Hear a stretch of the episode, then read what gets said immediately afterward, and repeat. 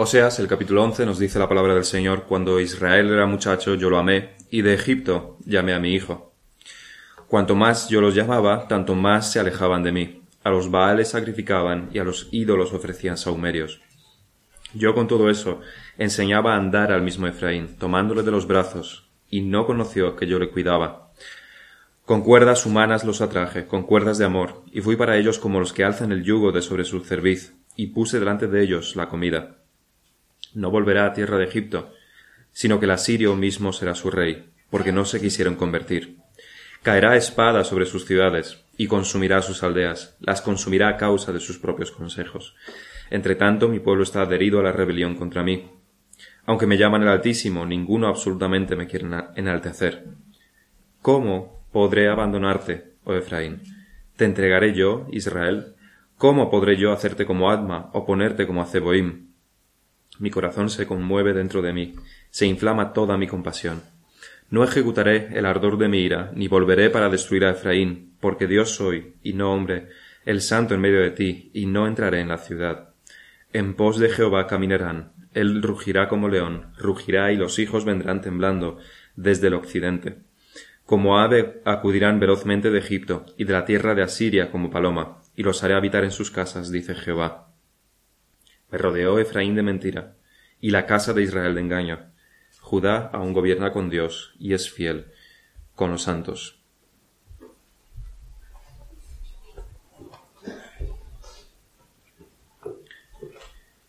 En el sermón anterior nos hemos introducido a este capítulo refiriéndonos al primer versículo como aquel que nos da la clave para interpretar el resto del capítulo como ese de Egipto llamé a mi hijo, que es el versículo 1, aunque a simple vista está muy claro que se refiere a la historia de Israel, en un significado más profundo se refiere a Cristo. Y Cristo lo cumple, al igual que cumple el resto de la historia de Israel, lo cita Mateo en su Evangelio. Cristo cumple el salir de Egipto, cumple el ser bautizado en agua como Israel fue bautizado en el mar rojo y después también por el Jordán. Cumple Cristo cumple el no quejarse, el no tentar a Dios y no arrodillarse ante quien no es Dios, cosas que por otro lado Israel no cumplió. Como si esto hubiera sido una prueba, y lo fue, Cristo se erige como el verdadero Hijo de Dios, destronando, o más bien demostrando que el otro Israel era simplemente un impostor.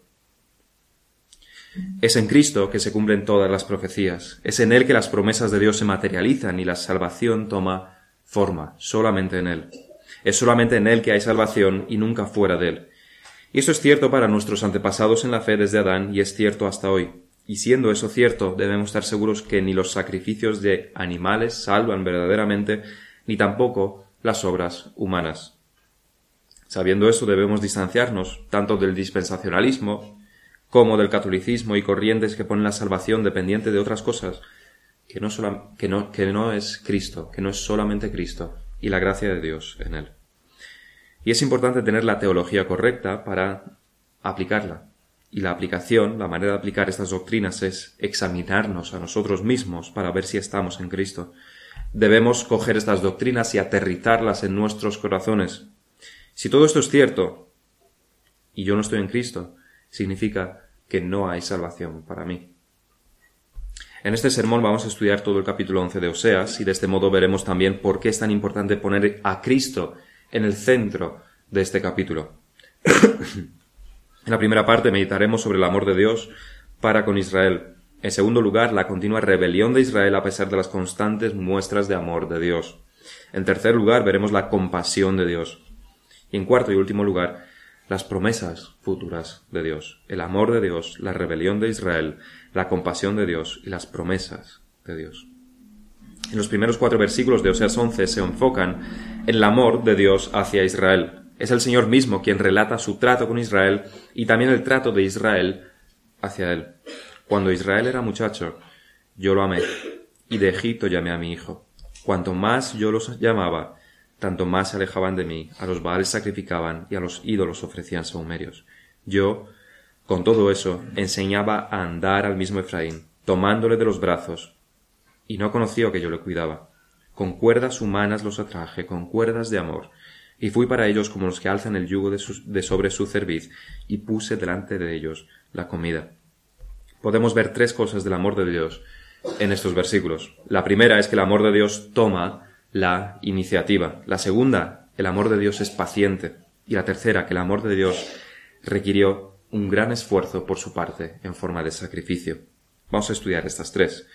Primeramente, es Dios aquel que toma la iniciativa. Es el amor de Dios aquel que toma la iniciativa. Es Dios quien les ama. Desde que el hombre cayó en, pecado en el Edén, es únicamente Dios quien puede iniciar esta reconciliación entre Dios y el hombre.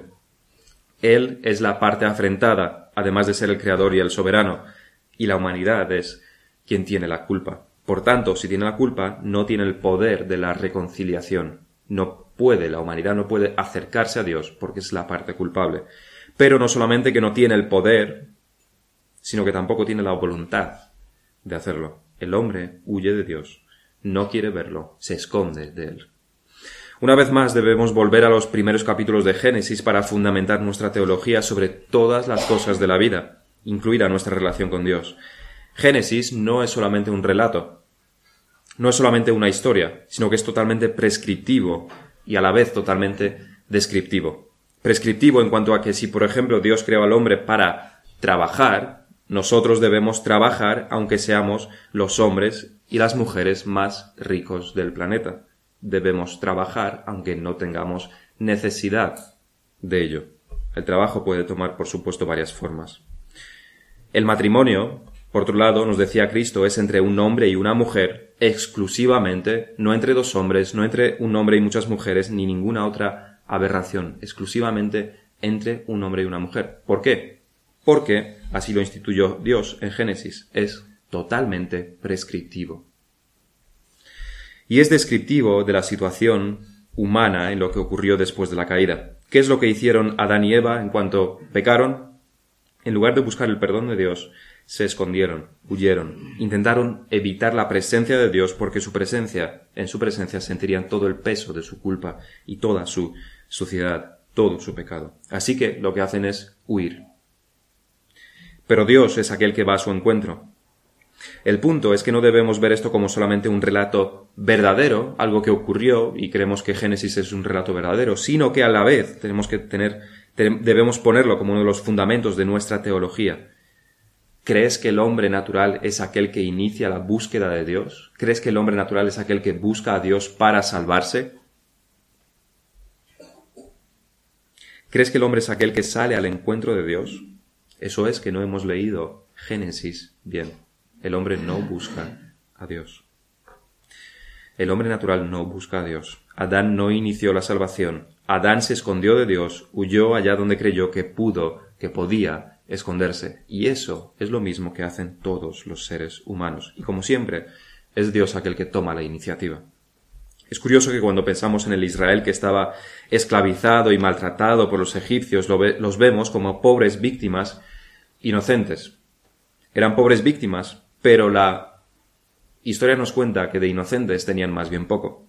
Primeramente lo vemos en cómo tratan a Moisés por haber matado al egipcio, sin ningún agradecimiento, más bien con sorna y con altivez ningún agradecimiento desde sus mismos inicios. Después, y por sus numerosos pecados, Dios básicamente tiene que dejarlos morir a todos, los mayores de 20 años, en el desierto, para limpiar al menos un poco esa generación imposible de enderezar. Y aún así, por supuesto, tampoco los enderezó. Dios los amó, tal como se nos dice en Deuteronomio, porque los amó. No fue por ninguna cosa inherentemente buena que hubo en ellos, Muchas veces se nos dice en las Escrituras que fue por amor a sus padres, pero aun allí no debemos olvidar que Dios escogió a Abraham porque Él lo quiso, no porque Él fuese justo, sino que más bien necesitó la justificación por la fe. Era idólatra, como fue también su padre. El propósito por el cual se apunta en este primer versículo que lo amó cuando fue muchacho en parte es para mostrar esta inutilidad.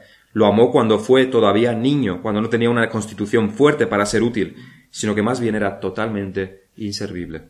No eran una nación todavía, no tenían leyes, no tenían estructura, no tenían rey, eran solamente un puñado de gentes sin ningún orden. En Ezequiel 16 tenemos la descripción de cómo debemos ver a Israel.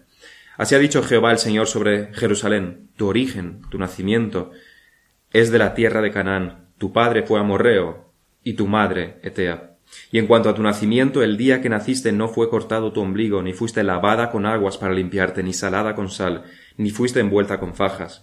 No hubo ojo que se compadeciese de ti para hacerte algo de esto, teniendo de ti misericordia, sino que fuiste arrojada sobre la faz del campo, con menosprecio de tu vida, en el día que naciste. Y yo pasé junto a ti, y te vi sucia en tus sangres, y cuando estabas en tus sangres te dije vive. Sí, te dije cuando estabas en tus sangres, vive. Esta es la situación de Israel, así es como Dios lo encuentra, totalmente inservible, totalmente abandonado. Esta es la primera característica del amor de Dios. Toma la iniciativa, aun cuando la otra parte no merece su amor. La segunda característica del amor de Dios es su paciencia. Aunque Dios los amó, aunque los sacó de la tierra de Egipto, aunque los alimentó e hizo milagros como no se habían visto hasta entonces, ellos eran desagradecidos, eran contumaces, eran rebeldes. Cuanto más yo los llamaba, tanto más se alejaban de mí. A los Baales sacrificaban y a los ídolos ofrecían saumerios. Aun así, aunque se nos muestra en repetidas ocasiones que la justicia requería su destrucción completa por cada pecado que hacían, que no eran pocos, Dios es paciente con ellos. El amor de Dios es paciente y no los destruye. Los advierte más bien en repetidísimas ocasiones, los perdona vez tras vez, les insta al arrepentimiento y les da promesas de abundancia y prosperidad para que así caminen en sus en sus sendas, en las sendas de justicia. Yo con todo esto enseñaba a andar al mismo Efraín, tomándolo de los brazos, y no conoció que yo le cuidaba, como un padre que cuida a su hijo para que no se caiga cuando comienza a andar, pero enseñándole cómo lo hace. ¿Cómo se hace? Así hacía Dios con ellos. Los fortalecía, les dio Canaán para que se constituyesen como una nación, les dio ciudades ya fortificadas, les dio campos para abastecerse, les dio jueces y más tarde reyes, les dio un nombre entre las demás naciones. De la nada hizo algo. Pero ellos no reconocían la mano de Dios. Pensaba que era por su fuerza, por su inteligencia, por su sabiduría, que tenían todo lo que tenían, o más bien no pensaban en todo esto directamente. No reconocían su estado penoso, y no reconocían la mano fuerte de Dios quien les daba todo aquello. Esta también es la condición del hombre, siempre recibiendo, pero nunca agradeciendo. El amor de Dios entonces toma la iniciativa, es paciente y en tercer lugar es un amor esforzado. El amor de Dios nunca se queda solamente en las palabras. No son como dos adolescentes que se aman y no pueden hacer otra cosa que decirse palabras porque no tienen otra cosa que sacrificar. El dinero que pueden gastar es solamente el dinero de sus padres, no el que han ganado ellos, así que no es un sacrificio. El tiempo tampoco les pertenece porque a las diez tienen que estar en casa y a las ocho tienen que estar en el colegio. Así que solo pueden enviarse mensajes de cuánto se quieren y poco más. Un amor totalmente impotente. El amor de Dios es un amor que sacrifica. ¿Qué es lo que le costó a Dios para que fuese un sacrificio? Sin embargo, al sacar a Israel de Egipto y cuidarlo y guiarlo con tanta paciencia, ¿qué es lo que sacrificó Dios? Al fin y al cabo, Dios es omnipotente y desde luego no le cuesta nada enviar mana del cielo. De hecho, creó todo el mundo, todo el universo, todas las estrellas a partir de la nada. Y Dios no gastó sus fuerzas en todo eso. ¿Qué es lo que le cuesta a Dios? El amar a Israel. La respuesta corta es que le cuesta la vida a su propio Hijo. La respuesta larga es que debemos tener en cuenta que cada minuto que Dios permite la vida en este planeta, el dolor, podríamos decir, de Dios, el dolor de Dios aumenta porque aumenta el pecado de la humanidad. Incluso para nosotros los creyentes, cada día que Dios nos permite vivir es un día en el que cometemos más pecados, es decir, que más hemos cargado al Señor Jesucristo con nuestros pecados en la cruz. Con cada día estamos aumentando los sufrimientos de Cristo en la cruz por nuestros pecados. Pero además cada interacción de Dios con los hombres solamente genera más pecado. El pueblo de Israel hubiera sido mucho más inocente si Dios no lo hubiera sacado de Egipto. No hubieran conocido también a Dios, no hubieran tenido oportunidad de quejarse de las bendiciones de Dios, se hubieran quejado de la opresión egipcia, pero no del maná de Dios y más culpables somos cuando nos quejamos sin razón, cuando nos quejamos de las mismas bendiciones de Dios. Eso no quiere decir que hubiera sido inocente, pero es más culpable desde que Dios interactuó con ellos. Cada interacción de Dios con los pecadores genera más pecado. Es, de hecho, como una investigación a un, a un político corrupto. Cuanto más se investiga, más trapos sucios se le sacan, más se le culpa, más años de cárcel le van a caer, en teoría. Pero al igual que el caso de Dios con los hombres, no es culpa de los investigadores que el político sea cada vez más corrupto. Son sus hechos, es solamente su culpa. O otra ocurre lo mismo, otra cosa similar, si la Guardia Civil para una furgoneta que está transportando droga. De por sí el conductor es culpable porque está transportando droga y eso se merece una multa importante o cárcel. Pero al interaccionar con la policía, al, pararle la policía, se da la huida, lo cual añade más delito. Pero nadie, en su sano juicio, diría que esto es culpa de la policía. Del mismo modo, Dios no es culpable de nada por haber interaccionado con Israel o por haberle dado sus leyes, aunque esto solo ha generado más y más y más pecado. Con cuerdas humanas los atraje, con cuerdas de amor, y fui para ellos como los que alzan el yugo de sobre su cerviz, y puse delante de ellos la comida. Durante toda la historia de Israel, Dios les muestra su misericordia, su perdón, su amor. Pero, durante toda la historia de Israel, ellos muestran su rebeldía y su obstinación lo cual nos lleva al segundo punto. La respuesta del pueblo de Israel al amor de Dios, que es constante rebeldía y pecado sobre pecado. No fue suficiente con que Dios les sacara de Egipto, porque se quejaron de que querían volver. A la esclavitud, a la opresión. No tuvieron fe ni tuvieron ninguna confianza en Dios. No fue suficiente que Dios obrara a través de milagros nunca vistos ni que Dios les diera sus leyes, un reflejo de su carácter y el fundamento sobre el cual podían construir la sociedad más justa, la nación más justa sobre la tierra. Y aunque no se lo, no se lo merecían, les prosperó y les perdonó cientos de veces librándoles de sus enemigos, y en ocasiones con claros milagros. Dios les envía profetas para advertirles de sus caminos. Oseas les predica durante cuarenta años, y no hay cambio, no hay movimiento, solamente una rebeldía cada vez más insoportable para Dios. Porque, aunque Dios es paciente, y fue paciente a pesar de sus numerosos pecados, la paciencia de Dios no es eterna, en el sentido de que el hombre puede pecar todo lo que quiera, que el castigo nunca vendrá sobre él. La misericordia de Dios, nos dicen las Escrituras, es eterna, pero eso no significa para nada que nunca castigará al impío. Tanto la paciencia como el amor como la misericordia de Dios son eternas, pero eternas para el pueblo de Dios, para sus hijos, para aquellos que estén incluidos en el pacto. ¿Por qué entonces Dios no sigue perdonando a Israel? No volverá, versículo 5, no volverá a tierra de Egipto, sino que el asirio mismo será su rey, porque no se quisieron convertir. Está anunciando la invasión de los asirios. Caerá espada sobre sus ciudades y consumirá sus aldeas, las consumirá a causa de sus propios consejos. Israel sería, sin duda, destruido, es decir, el reino del norte. Veíamos como el Señor mismo, no solamente los judíos, acusa de desconocimiento a los samaritanos, de estar lejos de los caminos de Dios, de ignorancia. Samaria era la capital de Israel, de ahí que los samaritanos eran los representantes de toda aquella región. Ya nunca serían reconocidos como pueblo de Dios después de esta invasión de los asirios. Nunca más serían llamados el pueblo de Dios. Leíamos en el capítulo 17 de Segunda de Reyes, en sermones anteriores, donde se nos exponen los pecados de Israel y cómo terminó. El versículo 18 es bastante descriptivo. Eh, Segunda de Reyes 17, versículo 18. Jehová, por tanto, se airó en gran manera contra Israel y los quitó de delante de su rostro, y no quedó sino solo la tribu de Judá el versículo 20 dice, y desechó Jehová toda la descendencia de Israel, y los afligió, y los entregó en manos de saqueadores, hasta echarlos de su presencia. Versículos 22 y 23. Y los hijos de Israel anduvieron en todos los pecados de Jeroboam que él hizo, sin apartarse de ellos, hasta que Jehová quitó a Israel de delante de su rostro, como él había dicho, por medio de todos los profetas sus siervos, e Israel fue llevado cautivo a su tierra, a Asiria, hasta hoy. Los profetas uno de ellos, por supuesto, era Oseas. El golpe definitivo, sin embargo, no fue solamente el que fueron llevados cautivos, porque más tarde a Judá le pasaría lo mismo con Babilonia, pero volverían a sus tierras, reconstruirían el, templo y seguirían siendo una nación de los judíos.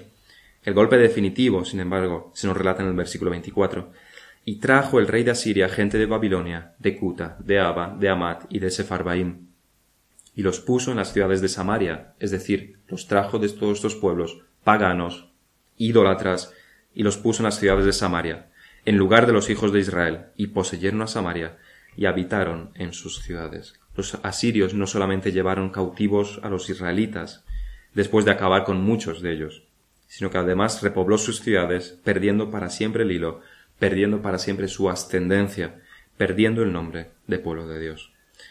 El versículo 34, las escrituras nos dicen que estos habitantes de Israel, de, sobre ellos, en, en Segunda Reyes, dice, hasta hoy hacen como antes, ni temen a Jehová, ni guardan sus estatutos, ni sus ordenanzas, ni hacen según la ley los mandamientos que prescribió Jehová a los hijos de Jacob, al cual puso el nombre de Israel.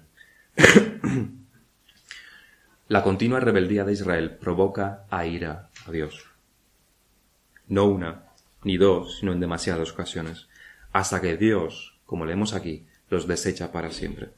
Ya no son su pueblo, y esta vez la ira de Dios sería definitiva, porque los quitó para siempre. La respuesta, ya lo hemos dicho, es porque la respuesta por qué ¿Cómo es posible que Dios abandone a su pueblo? Que es lo que decíamos antes. ¿Cómo, ¿Cómo, es posible que su amor termine para con su pueblo? ¿Cómo es posible que su misericordia acabe para con Israel? No eran infinitas, no eran eternas, no es el amor de Dios eterno, no es el amor de Dios para siempre, no es su misericordia para siempre. La respuesta, decíamos, es que Israel no es el pueblo de Dios. Israel no es el verdadero Hijo de Dios. Es un impostor, decíamos, que finalmente es desenmascarado y desechado para siempre. Por eso la misericordia de Dios no es eterna para ellos. Entre tanto, mi pueblo está adherido a la rebelión contra mí. Aunque me llaman el Altísimo, ninguno absolutamente me quiere enaltecer. Es un falso hijo. Solamente hay, hay palabras, pero no hay substancia. Solo hay mentira y falsedad, pero no hay hechos ni verdad. Por todo esto, la sentencia de Dios es clara. Tú no eres mi hijo te desecharé para siempre. Es lo que leíamos en Oseas 1. En tercer lugar, en los siguientes versículos lo que vemos es que Dios se compadece finalmente de su pueblo. Y es aquí donde encontramos el mayor de los problemas si no tenemos en cuenta quién es el Israel verdadero de Dios. Nos dice, ¿Cómo podré abandonarte, oh Efraín? ¿Te entregaré yo, Israel? ¿Cómo podré yo hacerte como Adma o ponerte como Aceboim? Mi corazón se conmueve dentro de mí, se inflama toda mi compasión. Dios según estos versículos, se compadece finalmente de Israel. No destruye para siempre a Israel. Adma y Zeboim, se nos dice en Deuteronomio 29, no son otras que Sodoma y Gomorra. Fueron destruidas con fuego del cielo y jamás volvieron a, construirse. Pero, nos dice Dios, esto no pasará con Israel. La dificultad está en que las escrituras en muchas otras partes nos dicen que Israel, el reino del norte, sí fue destruido para siempre. Hay una contradicción en estos versículos. Hay una contradicción entre los versículos 5 y 6 de Oseas y 8 y 9 de este mismo capítulo, además de otros muchos que confirman la destrucción de Israel.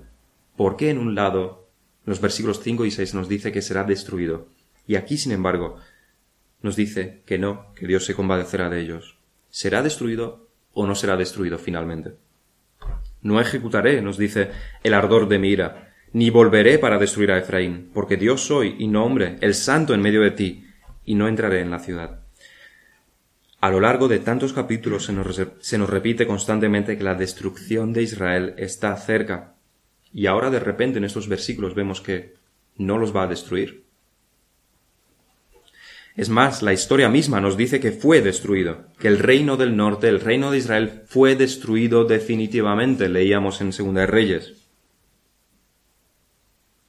que los asirios invadieron sus ciudades y mataron todo cuanto quisieron. Aquí es donde debemos recuperar, debemos recuperar la figura de Cristo, que ya se nos anunciaba en el primer versículo, y por eso debemos dividir sabiamente las escrituras. Esos versículos los debemos aplicar al Señor Jesucristo, quien también sufrió el ardor de la ira del Padre, pero no para siempre. El Padre se compadeció finalmente de su verdadero Hijo y lo resucitó de entre los muertos. Es más, la expresión no entrar en la ciudad que se nos dice en estos versículos pueden muy bien aplicarse al hecho de que Cristo fue crucificado en las afueras de Jerusalén. No significa, por tanto, que los invasores no entraran en Samaria y las demás ciudades, sino que Cristo no fue crucificado en la ciudad, como nos dice Juan en su Evangelio. Y muchos de los judíos leyeron este título porque el lugar donde Jesús fue crucificado estaba cerca de la ciudad y el título estaba escrito en hebreo, en griego y en latín. Estaba cerca de la ciudad, pero no en la ciudad. En estos versículos Dios asegura que no va a destruir a Efraín porque es Dios y no hombre. Pero por ser Dios, precisamente debería castigar, y es el único, de hecho, que puede traer la venganza, justamente. A lo que se refiere aquí, una vez más, es al pacto que hizo con Israel, de que nunca lo abandonaría. Pero como decimos, esto es verdad solamente para Cristo, y no para el Israel físico.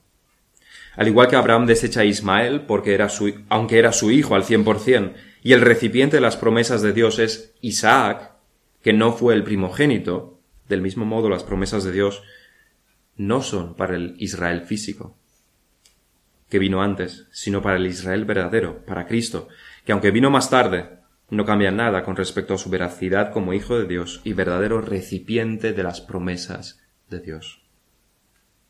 Cristo es, nos dice Pablo en Gálatas, la semilla verdadera. Ahora bien, a Abraham fueron hechas las promesas, es Gálatas 3. Abraham fueron hechas las promesas y a su simiente. No dice y a las simientes como si hablase de muchos, sino como de uno, y a tu simiente, la cual es Cristo. ¿A quién fueron hechas las promesas? A Abraham, a Cristo.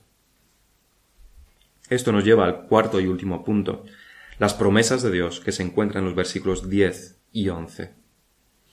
En pos de Jehová caminarán, él rugirá como león, y los hijos vendrán temblando desde el occidente. Como ave acudirán velozmente de Egipto y de la tierra de Asiria como paloma, y los haré habitar en sus casas, dice Jehová. Estas son unas promesas que, una vez más, si queremos interpretar correctamente las escrituras, no podemos aplicar a Israel físico. Y es que si algo quiere dejar claro Pablo en Galatas 3 es que la verdadera simiente es Cristo y no el Israel físico. En el versículo 16 de Galatas 3 que leíamos antes, Pablo habla de manera genérica refiriéndose a las promesas en plural. No solo una promesa, que es la de Génesis 12.7, en ti serán benditas todas las naciones, sino que es en plural promesas. No se refiere solamente a esta, que fue una, sino más bien a todas las promesas que Dios hace en el Antiguo Testamento a su pueblo, a todas las promesas que Dios hace a Israel se cumplen en Cristo. Podemos pensar, por ejemplo, en las maldiciones y bendiciones que se prometen en, Deuteronomio. Israel nunca hizo el bien, nunca andó, nunca anduvo correctamente, justamente los caminos de Dios. Por tanto, nunca se apoderó de las bendiciones que Dios les prometía. Todo lo bueno, de hecho, que tuvieron fue por la paciencia de Dios, no por su desempeño cumpliendo sus leyes. Pero, más de mil años más tarde, la historia se repite con, eh, con el que es el verdadero Hijo de Dios, el verdadero Israel. Las mismas maldiciones y bendiciones le son prometidas a Cristo. Pero Él no falla, Él no incumple, Él obedece en, en todo. Por tanto, en Él y solamente en Él se cumplen todas las promesas de bendición. Es Cristo aquel que coge todas estas promesas por su desempeño, por su justicia, y las tiene y se le aplican a él. Más tarde encontramos promesas a David de que el trono siempre lo ocupará uno de sus hijos, el trono eterno. Esto de nuevo lo cumple solamente Cristo, no es ninguna persona física aparte de Cristo. En los profetas encontramos numerosísimas promesas de salvación, y esto una vez más, es solamente en Cristo que se cumplen. Pero estas promesas cumplidas en Cristo, que son todas las de las Escrituras, tienen dos particularidades importantes. La primera particularidad, por un lado, por la perfecta obediencia de Cristo, Él ha ganado todas las bendiciones y todas las promesas. Pero por otro lado, su cuerpo, que es la Iglesia, es pecaminoso, podríamos decir. Por lo cual, aunque Cristo gana todas las bendiciones y promesas para la Iglesia, en la cruz él fue el recipiente de todas las maldiciones y castigos y destrucción prometidos, por otro lado. Fue el recipiente de la ira de Dios por nosotros. La segunda particularidad es que debemos ver cómo todo lo debemos interpretar espiritualmente. porque Cristo es el Hijo espiritual y no carnal. Si se prometen riquezas y territorios y salud en Deuteronomio si hay obediencia, estas cosas son espirituales para el pueblo espiritual de Dios que está en Cristo. Si se promete que el trono de David siempre estará ocupado, esto no es material, no es un trono físico, sino que es espiritual, porque Cristo reina y reinará en los cielos para siempre. Si se promete salvación y liberación, esto no es salvación y liberación de los romanos, como ellos pensaban, ni de los musulmanes palestinos de hoy, sino que es espiritual, es salvación y liberación del pecado y de la muerte. Esta, de las promesas cumplidas en Cristo, no es una parte periférica de las escrituras que podemos ignorar. No es un recoveco teológico, sino que forma parte de la mismísima médula de la Biblia y debe ser de hecho el epicentro de nuestra teología. Debe ser incluida en nuestra lectura bíblica diaria. Sin esto no podremos entender las escrituras. Cuando no se hace es cuando el Antiguo Testamento nos aburre. Lo vemos todo como externo a nosotros, vemos historias más o menos entretenidas, no todas, que nos dan alguna lección moral. Pero el Antiguo Testamento es más que eso. Es para nosotros podemos alimentarnos de, alimentarnos de él, del Antiguo Testamento, porque fue escrito para nosotros en Cristo. Eso es lo que Pablo demuestra, aunque solamente de pasada, en 2 Corintios 6 y 7. El primer versículo de 2 Corintios 7, el apóstol dice, Así que, amados, puesto que tenemos tales promesas, limpiémonos de toda contaminación de carne y de espíritu, perfeccionando la santidad en el temor de Dios. Puesto que tenemos tales promesas. ¿A qué promesa se está refiriendo Pablo aquí? Quizás a alguna nueva doctrina que Cristo nos trajo, o alguna nueva doctrina traída por los, por los apóstoles. O quizás no, porque ellos de hecho no, no trajeron ninguna nueva doctrina. Tales promesas se refieren a lo que cita en el capítulo anterior, justamente inmediatamente anterior, 2 Corintios 6. Los últimos tres versículos son citas puras del Antiguo Testamento. Habitaré y andaré con ellos, y seré su Dios, y ellos serán mi pueblo. Por lo cual salid de en medio de ellos, de en medio de ellos, y apartaos, dice el Señor, y no toquéis lo inmundo, y yo os recibiré. Y seré para vosotros por Padre, y vosotros me seréis hijos e hijas, dice el Señor Todopoderoso. Son citas que Pablo coge de diversos lugares del Antiguo Testamento, Deuteronomio, Salmos. Y después dice, es teniendo nosotros tales promesas son para nosotros. Debemos leerlo como para nosotros. ¿No eran estas promesas para el Israel del Antiguo Testamento? Es para el Israel espiritual, que es Cristo, y por tanto para nosotros, nuestras, si nosotros estamos en Él. Interpretar las escrituras con Cristo en el centro no es opcional. Es lo que Cristo hizo, es lo que los apóstoles hicieron, es incluso lo que el sentido común nos dice si estudiamos seriamente las escrituras. Y es lo que el Espíritu Santo nos enseña cuando nos ilumina la mente para interpretar las, escrituras correctamente. En estos dos versículos de Oseas, la promesa es que Israel le seguirá finalmente a Dios. Serán finalmente su pueblo. Estará disperso, entendemos, porque llamará a los hijos desde el occidente. A Siria, por cierto, donde son llevados en cautiverio, está el oriente y no occidente. Los llamará desde lejos, los llamará desde el cautiverio. ¿Cuántas no son las referencias en el Nuevo Testamento de que Dios reunirá a sus hijos desde todos los confines de la tierra? Y esto no se refiere al Israel físico, sino más bien a los gentiles, que somos nosotros. Es una clara evidencia de que lo que el Espíritu nos quiere transmitir es la salvación de los gentiles aquí, de los cuales somos nosotros. Dios nos llamará, nos dice aquí, desde todos los confines de la tierra, de Occidente. En el texto adicional leíamos 2 Corintios 1, un texto muy importante debido a que muestra cómo es en Cristo que todas las promesas se cumplen. En Cristo y solamente en Cristo. Versículos 19 y 20 de 2 Corintios capítulo 1. Porque el Hijo de Dios Jesucristo, que entre vosotros ha sido predicado por nosotros, por mí, Silvano y Timoteo, no ha sido sí, no, mas ha sido sí en él porque todas las promesas de Dios son en el sí y en el amén por medio de nosotros para la gloria de Dios. Esto, junto con otros textos, debe convencernos finalmente de que todas las promesas hechas en el Antiguo Testamento son para el verdadero pueblo de Dios, es decir, para Cristo. No hay promesas para el Israel físico porque no están en Cristo. Solamente el verdadero Hijo de Dios, el unigénito, se puede apropiar de las promesas de Dios que encontramos a lo largo y ancho de las Escrituras. Para concluir, una vez más debemos meditar sobre dónde estamos nosotros. Porque se nos está relatando la historia de dos hijos, de un impostor y de un hijo verdadero. ¿Cuál es la diferencia entre los dos? La diferencia es la obediencia y la falta de obediencia, la rebelión y la falta de rebelión, la falta de arrepentimiento del Israel físico, que es un rechazo a reconocer y abandonar el pecado, y la voluntad de Cristo de llevar sobre sí pecados que no eran suyos, y a terminar con ellos bajo la ira del Padre. ¿A quién te asemejas tú?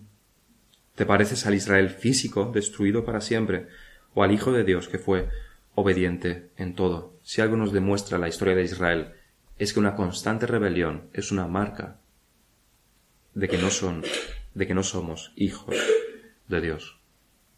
Constante rebelión y ser hijo de Dios no es compatible. La importancia de Cristo en las promesas y en la salvación debe una vez más hacernos meditar si estamos, pensar recapacitar sobre si estamos en Él. Decíamos que fuera de Cristo no hay salvación. Fuera de Él no hay promesas, solamente maldiciones. ¿Estás entonces en Cristo para recibir todas estas bendiciones? ¿Estás unido a Cristo mediante la fe?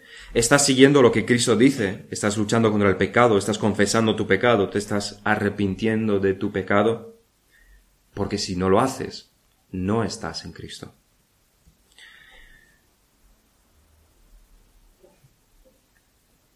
Pero, si luchamos contra el pecado que la Escritura nos señala, si confesamos nuestros pecados, si nos arrepentimos de nuestros pecados y creemos en Cristo como único Salvador, entonces estamos en Él y todas las bendiciones espirituales prometidas desde el inicio de las Escrituras nos pertenecen.